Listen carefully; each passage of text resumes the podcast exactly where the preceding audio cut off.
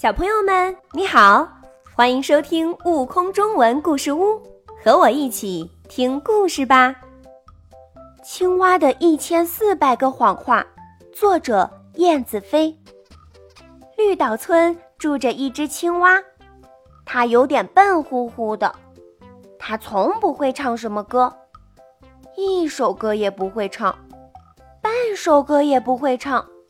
连花生米那么大的歌也不会唱，他总是看不清东西。大大的莲蓬看不清，大朵的莲花看不清，就连大片的荷叶他也看不清。他从来不会跳，不会从下往上跳，更不会从上往下跳，就连原地跳一跳也不会。他倒是会捉点虫子，可都是从烂泥巴里找来的。绿岛村的人都很讨厌青蛙，不是因为它笨乎乎的，是因为它总爱说谎话。他对海狸说：“天上会下雨。”海狸相信了，就拿着盆子站在屋子外面去接。可是等啊等，等啊等。等到了天黑，一条鱼也没落下来，倒是下了一场很大的雨，把海狸淋的直打喷嚏。他还对松鼠说：“果园里有很多红鸽子。”松鼠相信了，就带很多朋友拿着照相机去拍红鸽子。可哪里有什么红鸽子呢？倒是有很多红果子从树上落下来。砰砰砰！砸到了松鼠和朋友们的脑袋，连他们的相机也砸坏了。他对兔子说：“田里有很多金灿灿的扑克牌，兔子最喜欢打扑克了，拉着大车去运扑克牌。可哪里有什么扑克牌呢？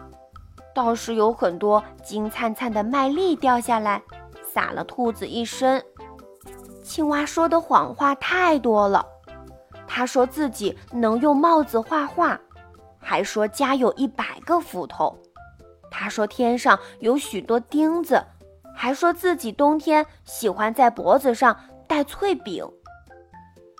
大家算了算，青蛙一共说了一千四百个谎话，这可真是让人讨厌。他们决定永远都不理青蛙了。没人和青蛙讲话，它只能待在家里，伤心地哭起来。它流了好多眼泪，那些眼泪浸湿了它的衣服，浸湿了地板，在房间里越积越多，慢慢的，竟变成了一个小水塘。救命啊！青蛙害怕的大叫起来。好多人听见它的呼救声。都跑了过来。海狸跳进水里，把青蛙救了出来。松鼠递给他一条毛巾，让他擦干身体。兔子给他端来一杯热水。海狸气呼呼地说：“青蛙，如果你还想跟我们做朋友，就永远不许再说谎话了。”是的，你已经说了一千四百个谎话了。我们都很生气，松鼠和兔子一起说：“我没有。”青蛙又委屈地哭了起来。